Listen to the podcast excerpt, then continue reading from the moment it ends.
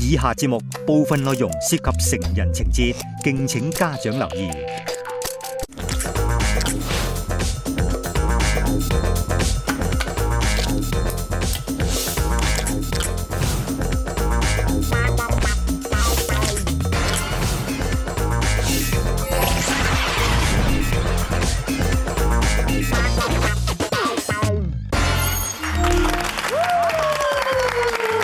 歡迎收睇代溝關注組，我係七十後嘅代表，我係歐永權。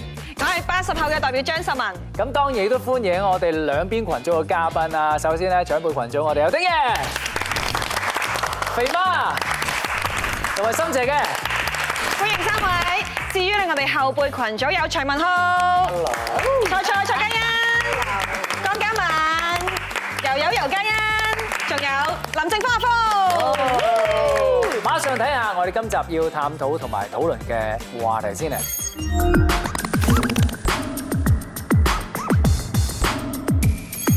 冇錯，今集咧我哋要討論嘅主題咧就係醒目理財有前途啊！哇，咁似嗰啲銀行廣告嘅，即係係點樣去儲錢啦，跟住再點樣錢揾錢啊！嗯，所以我哋今集嘅代溝指數呢個計法都不一樣啦。啊我哋唔計年齡啦，我哋計下你哋荷包有幾多現金，我哋突擊檢查，全部攞晒你哋銀包出嚟。好，散哦答咗你紙啊唔好攞，攞紙幣好啦嚇。先睇鼎爺，金色金色幾哇！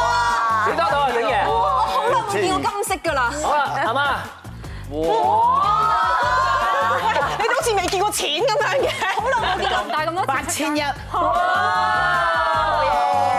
阿肥媽咪收工諗住去買部電腦定手唔機啊？係啊，你明唔明白啊？你哋唔使做嗰啲嘢，我哋去買餸啊、買嘢，你哋話誒有得嘟，唔係度度有得嘟嘅。啱啦就係呢句啦我哋買咗，尤其是買海鮮，你嘛係咪唉先？真係佢坐你喺度傻啊冇二千零蚊，你去行買海鮮檔唔到哦，。係啊係 dạ, 啊係啊，都係啊係。屋企人又多喎，你你買海鮮都買咗你千幾二千蚊，起碼。但係阿阿心姐，你 Ờ, 你唔好意思 à, 啊，我唔帶銀包嘅，過去啦，過去啦。點解咁潮嘅咧？心姐你唔係啊，因為我大頭蝦嘅，咁啊翻工咧我就真係主要係啲劇本啊、化妝品啊，咁啊銀包咧就試過都唔見好多次，我就算啦，以後我都唔帶㗎啦。但係啲重要證件啊嗰啲嘢咧，哦，咁證件咧就一個 card 咁啦。係咪喺塊面咪證件咯，即係所以兩位會買餸嘅長輩加埋咧就有一萬四千六咯哇！我我覺得已經係呢度嘅唔知幾多倍啊喎，真真係。係好難估 計啊 OK，阿你 Fred 你睇睇你先，認真今日算多嘅，今日算多嘅，我夾埋有三百六十蚊。再計啊啦我都有三百九十蚊，喂，你多啲喎。唔係我銀包細細，嚟嘅喎，咪咯。我銀包細 à? 啊，夠一日㗎啦。咁咪平一日好豐富喎。如果有個係 à, à, 啊印花三百百，係平時唔使一日佢嗱俾錢嘅 嘛。我加埋我係啊我我我一個月啊一一百五十啊，你好意思，你好意思講出口一個一月，百五蚊出街，我想問呢個係平時嘅平均數嚟㗎嘛？平時係帶十零 廿蚊，à. 佢啊有男朋友啊嘛。你碌卡或者係啊，卡有四十張啊，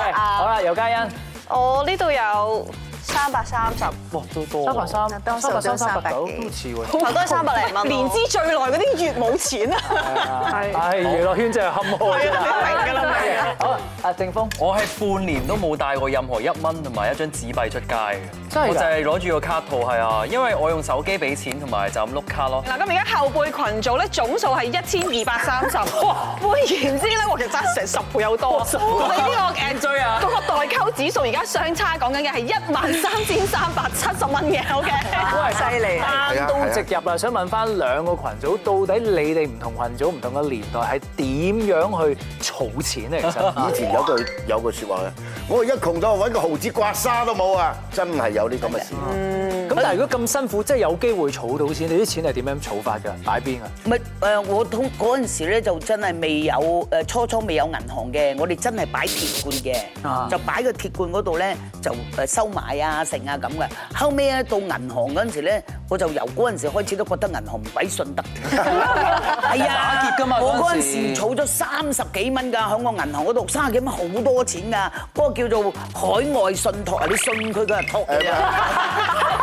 嗌佢家族食。真係啊，佢執咗粒啊，鋪埋你個 Ờ, 卅幾蚊。佢信你，你佢信佢就托你咁啊，啦，深真圳係咧，。深圳有冇托過呢間銀行啊？啊，咁我又冇，嗰陣時邊有都話識得擠落銀行啫。我儲錢就係靠嗰啲誒真係誒利是錢啦。嗯咁啊好好彩嘅，嗰陣時我細細個都已經喺仙姐飲姐嗰度咧，佢哋好哦多咁啊 uncle 大 auntie 把錢咯咁啊好多利是錢。我係慳嘅，因為啦，我係誒，呃即係當然揾錢都係要揾啦，要勤力啲翻工啦。但係咧，我要從源頭到去去慳咯。即係我會點慳咧？就係拒絕社交，唔好出街，留喺屋企自己帶飯，搭公共交通工具。總之就係務求唔使錢。所以就仲未拍拖啦。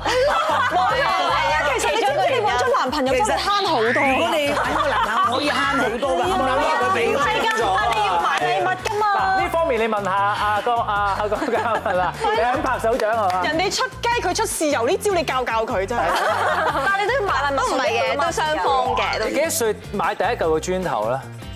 誒都等先，磚頭係咪真係金磚啊？唔係啊，磚頭係咪？你講真，你睇下媽個 樣，係買買真係買一嚿 à? 磚啊！à? 我都三十幾歲啦，六個細佬哥嘅媽媽，嗰陣時咧揾朝唔得晚退，真係誒三十幾歲先做咗歌星，嗰陣時就開始儲錢啦。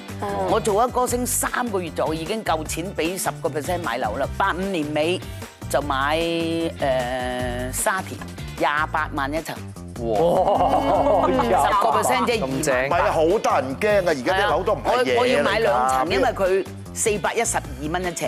我六個細佬哥，兩公婆，咁哇住唔到我要真係住唔到我住唔到㗎，我要買兩間咯，但係都係瞓地下啊，成日，但係好開心㗎啦，因為以前我住嗰度咧，一打風咧就揾條繩紮住個個個個屋頂啊，成啊咁嘅。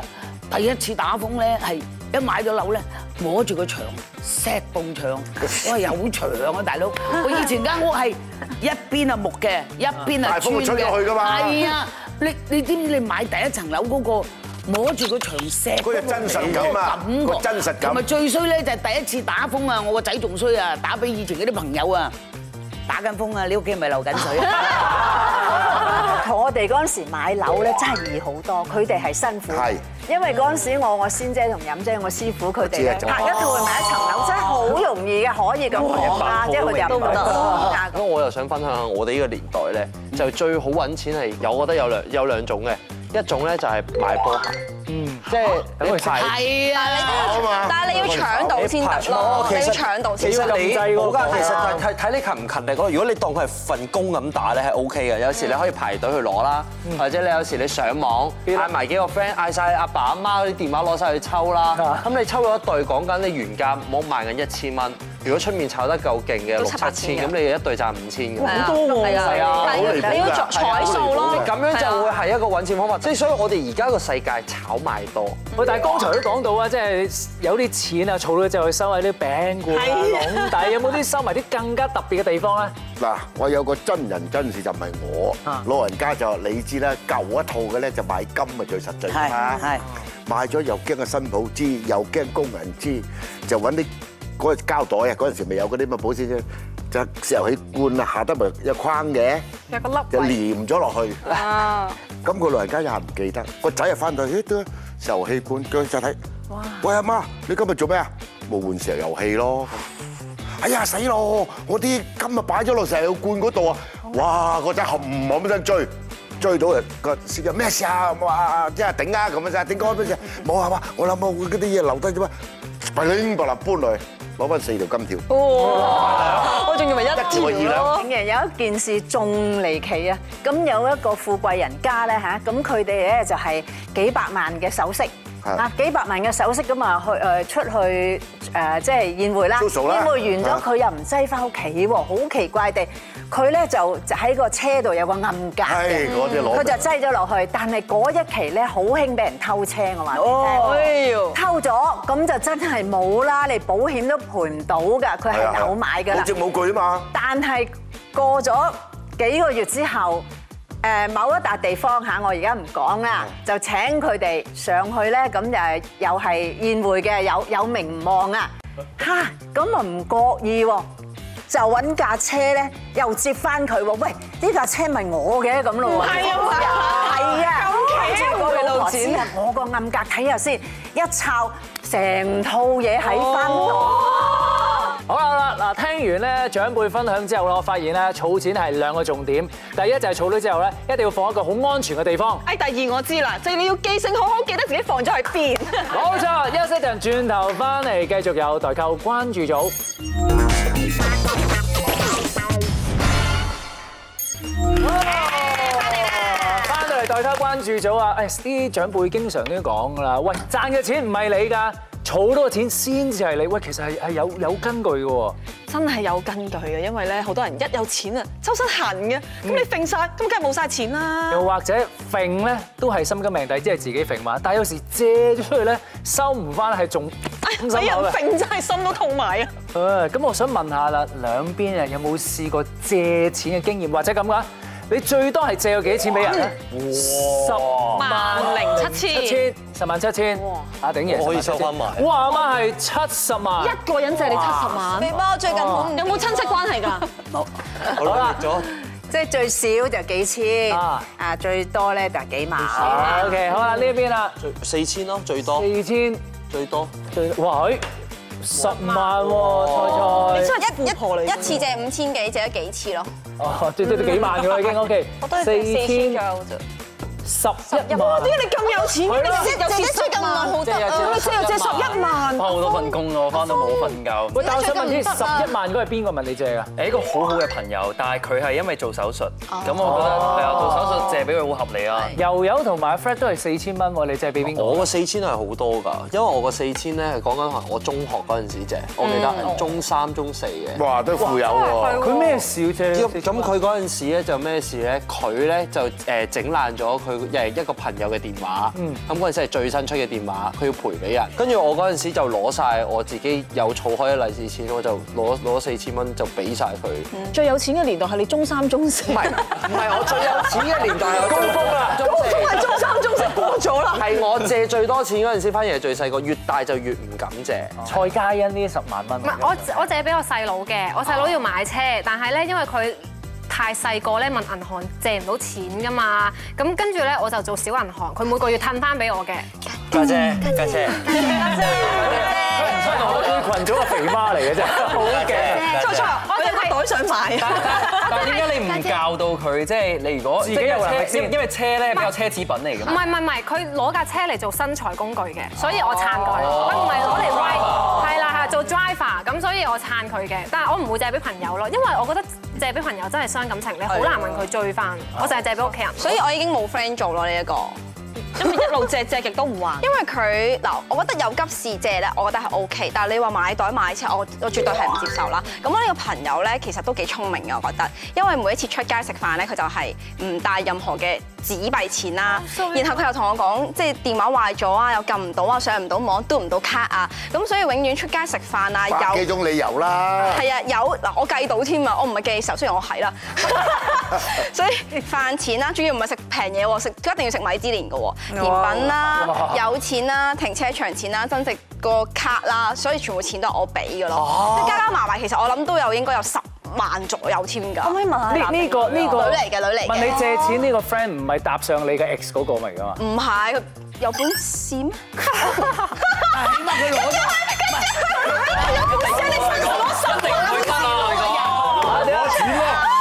一定出啊！我點會攞你男朋友啫？起碼我攞你十萬 啊！ 哦但係你話幾萬嗰啲就真係夠急嘅。但係有一樣嘢唔知肥媽你會唔會咧？如果我譬如我借咗錢俾你咁咧，唔好預人哋還啊！人哋一夠急嘅唔好諗啦，乜當冇咗個朋友嘅，一要人還。咁啊變咗你自己唔係好敢見嗰個人，好似我係係債仔咁樣嘅喎。你哋有冇咁嘅感覺？嗰個人見到你冇嘢㗎，係啊，冇嘢啦，係啊嗰個嘢仲要冇嘢穿㗎金戴銀，係啊，冇嘢㗎邊度食完飯啊但係自己唔好意思，即係我驚住誒見到你，即係費事你以為我追，或者總之係咪好吊你住同反而尷尬就係個債主係啦。啊，好奇怪嘅真係。提下啫。你都知我冇景㗎啦， 有我一定俾你啦。喂，你珠光寶氣流嘢嚟㗎，呢個舉下。唔係佢起碼都呃你啊嘛。我識有一個就好離譜嘅，啊珠光寶氣買新袋買嘢啦。喂，你使少啲都可以還俾我啦。而家我睇少你定你睇少我啊？要我節衣縮食嚟還錢俾你。哎哇，你聽咁我大條道理！新聞咧超級離譜，佢咧可能借咗一大筆錢啦，跟住佢又還錢啦，咁好啊但係佢借又係還一沓錢入邊得幾張係真錢，跟住其他佢夾埋咗陰司紙啊，咁樣還翻俾佢啊！哇，咁賤嘅呢個人，我唔知我會 call 得出，我會 call 翻佢出嚟。喂，我燒翻俾係佢啊，啊！係啊，我都係我都係咁諗，喂，我再借多十億俾你啊，係咁笑，係咁笑，我想借幾多啊？最賤咧就係誒話自己有癌症嚟借錢，係真係有㗎。好多人都係咁樣。我借咗好多出嚟。去到呢一刻咧，我諗咧，即係大家都要集思廣益，到底咧向朋友追數有啲咩絕招方法咧？學嘢啦喎！可以買膽大心細面皮厚。啊第一個係貼或者拍嘅街照，佢點會拍你啊？啲人根本都唔佢可以唔拍，可以唔認咗俾你啦。佢可以呢種人可以用屈㗎嘛可以用三個字，不要臉。不要嗰了，個時間成本太高啦，冇用啊！我覺得佢會話：我俾港金咪屈，我都唔係啲咁嘅人，你唔開我咁多手袋，點人哋可以報警啊！你知唔可以知？咁真係喎，真係你佢叫你攞啲手袋嚟，我攞啲手袋嚟，大家比拼下，你輸晒。呢個菜都唔夠擺，你啊咧一個都冇。 OK，睇大家嘅反應。 對唔住，我代幕後講呢一招係唔 work 嘅。Sorry，sorry，OK，睇下第二個啦。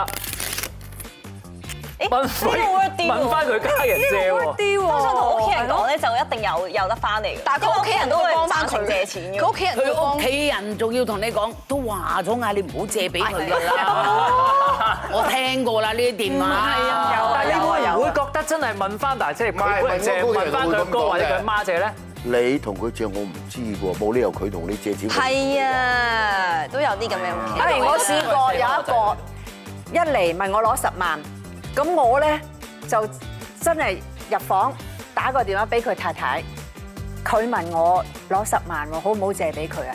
咁但係佢兩個夾埋嘅，你借啊你俾佢啦，咁樣喎，俾佢踩喺度應咯。係喎，佢佢即係呢個就即係你哋有冇唔記得咗啊？串嗰通嘅個係佢家人喎，你估你家人咩？醫生啊！你家人、醫生，即係我驚住個太太話，屋企人梗係幫返自己個仔女㗎啦借都唔唔係你問翻屋企人借，你估你家人醫生還呢個可以。嘅。如果我屋企人醒，我都想同佢借，我 冇開口叫。你解釋啊！做咗學嘢啊 OK，繼續講對唔住啊！唉，我代幕我同事講啊，第第三個第希望呢個能夠 surprise 到你哋啦。社交媒體瘋狂提示，冇用啊！鬧啊！面皮厚過雙唔人係啊，唔係唔係啊啊！！你蠢啫嘛！你借俾佢，你有冇我哋咁多兄弟有冇借俾佢你啊？有冇你有冇借佢先？有冇唔係唔係 risk？唔係，有都冇用㗎其他啲其他啲朋友，你喺度唱啊嘛，你同我講信啊佬，同肥媽信。你都黐線嘅，我哋咁多個有冇借俾佢？係你咁蠢啫，權你借俾佢你自己蠢啫你仲嘔血啊！喂，去到呢一個 moment 咧，你哋睇到 work 唔 work？俾啲 work 嘅方法我，有冇？即係叫人還錢，係啊，叫人還錢，我覺得誒呃同佢鬥慘咯，即係例如我借咗錢俾 俾俾家欣，家欣預咗你死得唔得？係啊，唔係係由啊你。借錢嗰一刻，你已經係上把。多餘啦！如果我叫得呢班人還錢嘅，我都多咗層樓啦。我俾到首期佢同我講一樣啊，兩層到啦。我哋係失敗者嚟嘅，你唔使問我哋，我哋咁嘅性格都追唔到，啊冇啦，冇乜鬼嘢後啊，所以佢哋冚唪唥喺幕後啦，目前佢唔敢講啊。我係真係試，我係試過喺公司見到佢啦，我我都厚住面皮，喂咦，公司同事 喎，喂，公司同事我話食飯嗰啲請你食啦，之前借細佬讀讀書讀成點啊？啊好好，咁啲學費吓？哦，埋威啊！佢會咁㗎，咁咁我都已經心諗嗱電話你唔聽啦，WhatsApp 你唔覆啦，我都真人問到你，佢都唔唔即係唔回應啊！詐傻扮懵得好緊係係啊，啊佢唔夠高招喎。佢唔夠高招啊！夠唔夠高招嗌埋位，咩夠高招啊？我都知啊，我都唔好意思啊，而家我仲撲緊佢下一期啊，呢個運咧。 再問你攞係咪高嚟，啲啊？斜係多咪一高啲啊？呢個係咪啊？係咪先？係阿權，我真係知道咪。先，等人，我哋而家想教大家還錢，冇得教教啲教人點樣推還錢你嫁借咗出去，即係你嫁咗佢個女㗎啦多。餘啦，哦呢三件嘢都攞唔到人哋還，我點教你啫？咪咯，我嘅受害者啊！人係要認啊，我都係失敗者，我點教？幕後唔該你教我啦，係啊係咁啦，我寫唔係啊，我寫條數你幫我追啦，追到追到。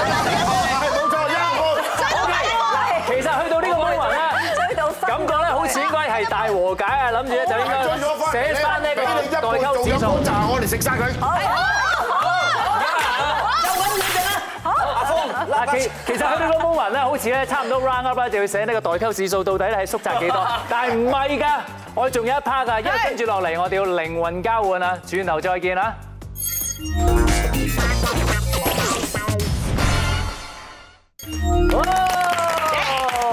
翻到嚟代溝關注咗，喂，剛才咧真係好似好好融洽啊，完全冇代溝啊嘛，完全冇啊 完全冇啊，可以俾分㗎嘛，梗係唔係啦，因為跟住落嚟我哋要靈魂交換一下啦。嗯今次我哋嚟一次真正嘅靈魂交換，我哋嚟一個人生交叉點嘅辯論題。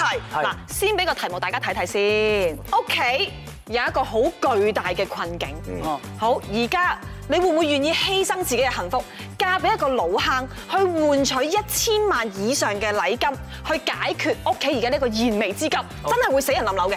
三二一，行行啦啦，交換。肥媽歡迎你啊！咁就會嚟啊！肥媽我知肥媽一定嫁肥會媽會嫁啦，終於肥媽係會嘅，哇！點反而我估唔到你哋三個後生仔咁犧牲自己喎，因為我覺得結咗你可以離婚嘅啫，咁衰啊你！你咁冇道義啊！係先啊開嚟，但係總之攞咗筆錢解救咗呢個困難先。如果你話當年我係未嫁嘅，但係屋企會死人冧樓嘅，我為咗屋企我係會做，但我又冇佢咁聰明諗住離婚，早講啦。不過未必嘅，未必離婚，未必離婚。我唔記得咗啊，可以離你兩邊係同一方，你唔好自己咬自己先，大佬。未必離婚，I mean 你可能你你會感恩啊！你見到呢個人咧，佢願意攞一千萬去解救你家庭，其實我會對佢有一個感恩之情，我一世都跟住佢。咁可能嗰一千萬對佢嚟講係啲濕碎唔散緊要，嘅，唔緊要。佢唔係啊，而家係講我哋啊嘛。跟住佢我哋為咗個家庭去解決個家庭嘅困境，去救人啊嘛。即係 U die V die 咁啊但係我又覺得咧唔係咁嘅，凡事冇絕對，唔使話一定單向嘅啊。我咧會救屋企，但係咧我又唔使嫁俾佢，我會同個老坑講嚇，即係粗粗俗啲啦。喂，嗱，其實咧。我都好好開心嘅，你肯娶我。不過咧，我有樣嘢你會仲開心嘅，我做你契女啊，我做你契我可以誒，如果講講㗎得通，我唔會坐過嚟啦。 你冇同佢講啊！即係而家係我係個老坑啊，我有戀童癖㗎，你做我啦。但係但係你即係誒父女嗰種感情咧，就點同嗰喂啲啊？真正係咪真啊正，如果呢個方法唔 work，你過唔過嚟？阿契女，你反正都益外人，不如益個契爺先啦。係嗰個啊！咁我嫁嘅，如果係你就。教教啊我我會咁諗咯，即係即係如果我我就係入罪㗎啦，我入罪咁，但係我覺得起碼都仲有得見屋企人啊，嗯即係起碼即係我可以好似上集咁，我可以出軌㗎嘛，即係我唔計我出軌啦，斬死 你嘅出我唔計我 出軌！軌啦，我即係我係喎，點解佢哋咁聰明咧？嗱，我又冇諗離婚，又冇諗出軌喎。因為因為我哋聽咗先，原來阿肥媽真係好單純嘅。喂，講兩問講嘢啦，點都要講。真，你你結佢，即係佢要你嫁俾佢，佢你先攞到一千萬。即係如果咁易離婚，咁易出到軌啊，你就唔會，即係你就唔會得一個方法，一定要嫁俾佢先攞到錢咯。你係啊，即係你話做契女，可能佢都有諗過嘅，但係唔夠開心。啊哎呀，因為佢佢老啦嘛，啊你係用一啲方法。兩個而家先，喂，點解你兩個自己拗翻嘅喺度？你都拗呢邊喎。啊係。啊我去唔少地方，有啲老鬼咧，跟住我哋啲男人啊嗯嚇，唔得都要揸揸嘅，你嗰啲痛苦啊！我覺得咧，如果我係因為屋企而去，唔係真我揾，唔係因為真我而嫁俾呢個人咧，我覺得我壓力會大到去誒、呃可能會自尋短見自我覺得頭先你講啦，啦，都未咁未未然屋後企人嚟得好多錢，自己嚇死咗係啦啦。，咁屋企人雖然係得救啦，但係可能佢都會因為呢件事而內疚一世。你要諗一樣嘢就係，你除咗你屋企人，你身邊嗰個人都係人嚟噶嘛。即係而家咁嘅情況，你唔係講你單身啊嘛，佢冇講你單身啊。咁我要基於我而家咁嘅情況去考慮啦。咁我突然之間抌低你一半，我同佢講我要抌低你，我而家要嫁，我而家要娶一個老坑。咁佢屋企人咧，咁佢咧，即係我都要諗呢樣嘢噶嘛，唔係自私到一個位就係你可以抌低晒嗱，嫁所呢有啲嘢。人啱啊，係我撐你佢會佢會誒當佢個老婆緊要過佢老母啊。係啊，即係撐你撐你唔係唔係，我兩個冇，唔係呢個冇一個，唔係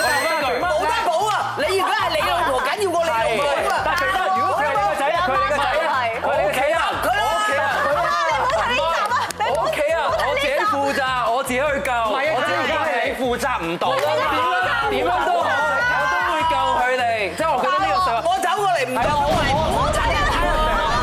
我借一千個人借，每人借一萬蚊，我都照去你借咯。慳啲啦，你問一千人借一萬俾你睇下你個樣啊，唔信盤水信啊塊鏡啦，真係慳啲使啊！大佬你成日咁樣解釋，而家唔使講噶啦，呀人哋嘅阿媽，你記住啊，嫁出男賣出女啊，冇噶啦呢個仔，你死緊啊今晚翻屋企。 嗱，去到呢個 moment 咧，都要叫按層次。我覺得反覆反覆去諗一諗先，因為佢哋暫時都薄弱。係啦，誒，不如咁啊，你哋叫按層次先啦。你哋點解覺得都真係要去嫁個老坑？因為你講到個問題係我屋企會死人冧樓，我係唔會容許我屋企死人冧樓嘅。係為咗我屋企，我係會付出。真正嘅幸福，即係除咗你要係身邊嘅人你最愛之後，你屋企人你先係幸福噶嘛。同埋我仲要補充，我哋而家唔離婚唔出軌，但係咧純粹因為呢個人咧，佢都願意攞咁大筆錢嚟救你屋企人，其實你對佢有感恩之心咯。同埋呢啲慢慢就會變成愛㗎啦，呢啲都係愛嘅一種。嚟啦，唔想錫我啊，嚟啦，冇人啊，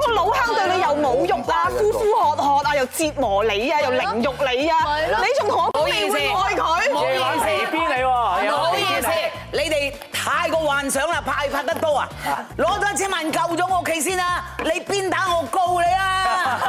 打九九九啊，識唔識啊？喂，同埋隨便攞多一千萬出嚟嘅，可能佢都真係好有型下呢個老坑啊！我話知佢有冇型啊，話知佢醜樣啊，總之救咗我屋企先。嗱，我同佢唔同啦，嗱，你就要救咗你老婆先，你老母真係傷心啊！真係阿峰，但係我又覺好啦，嚟啦嚟啦，嗱呢邊已經見案陳全不，嗱你哋啦，係，因你為要出招啦我。覺得覺得咧，如果係親生父母嚇，好錫我嘅咧，佢都唔想你去做呢冇啲錯啦，我就一日講呢句啦。佢會好好痛心 à, 嘅，係啊日後你哋唔明白佢辛苦嘅嘅。個主題冇話你老母、你老豆叫你去做啊，係你會唔會為咗你屋企、你老母、你老豆、你家姐、你妹，會做呢件事啊？做咩你哋將啲題目係咁轉 嘅我哋都要啫？如果好似你咁講，我坐翻去啦。等先，個諗法其實嗱，其實你哋覺得自己犧牲咗自己幸福去攞呢一千萬，其實呢個都係一個自私嘅諗法嚟嘅。點解呢？因為你都要諗，當你做呢個決定嘅時候，你要諗埋你屋企人點樣諗，然之後先一齊做呢個決定。係嘅，而家個題目叫你去諗，你話你犧牲自己幸福，講到自己點樣點樣，但係其實都係你自私嘅一個諗法。你覺得咁樣幫到你屋企人，但係其實喺佢哋角度，佢哋寧願唔想你咁樣做喎。反而你做咗會更加傷心。所以嗯我想講就係呢個問題呢個係個好問題。嘅，好啦，啊去到呢咁啊，我俾啲掌聲大家先。哇，通常啲火花，唉，有老豆，有老媽，子要出晒嚟啊！咁我而家知啊，如果佢通街問人借一萬咧，我明白點 解啦。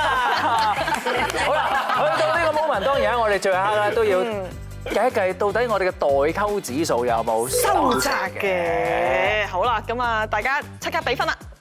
一千嘢又縮窄一千，跟住咧咧千一，心就係七百，七百我呢邊就七十，七十。七十 係係寄予咧唔，係佢本來三百零蚊啫嘛，啊哦啊我寫唔到七十，我就記到呢樣嘢。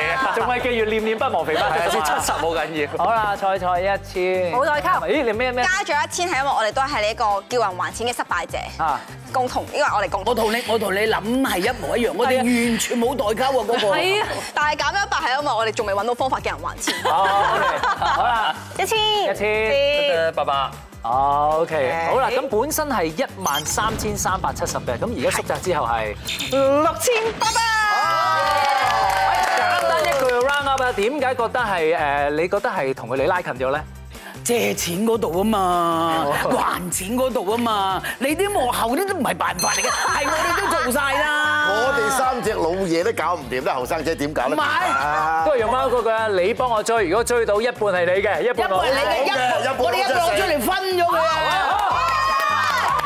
好正。好呢邊咧，我哋一齊幫肥媽追翻三十五萬我蚊喺我 list 地幫你追，係，俾啲七十萬嚟。地道啊！結果呢一結果呢一集咧係原來咧誒長輩群組係收咗一班咧靚仔咧，係幫佢追數 嘅，唔啊係做代溝啦，唔好代溝啦。皮馬不數。所以事實證明咧，無論你出身係咩年代，呢一個千古嘅難題，大家只有一個目標，追翻啲人還錢。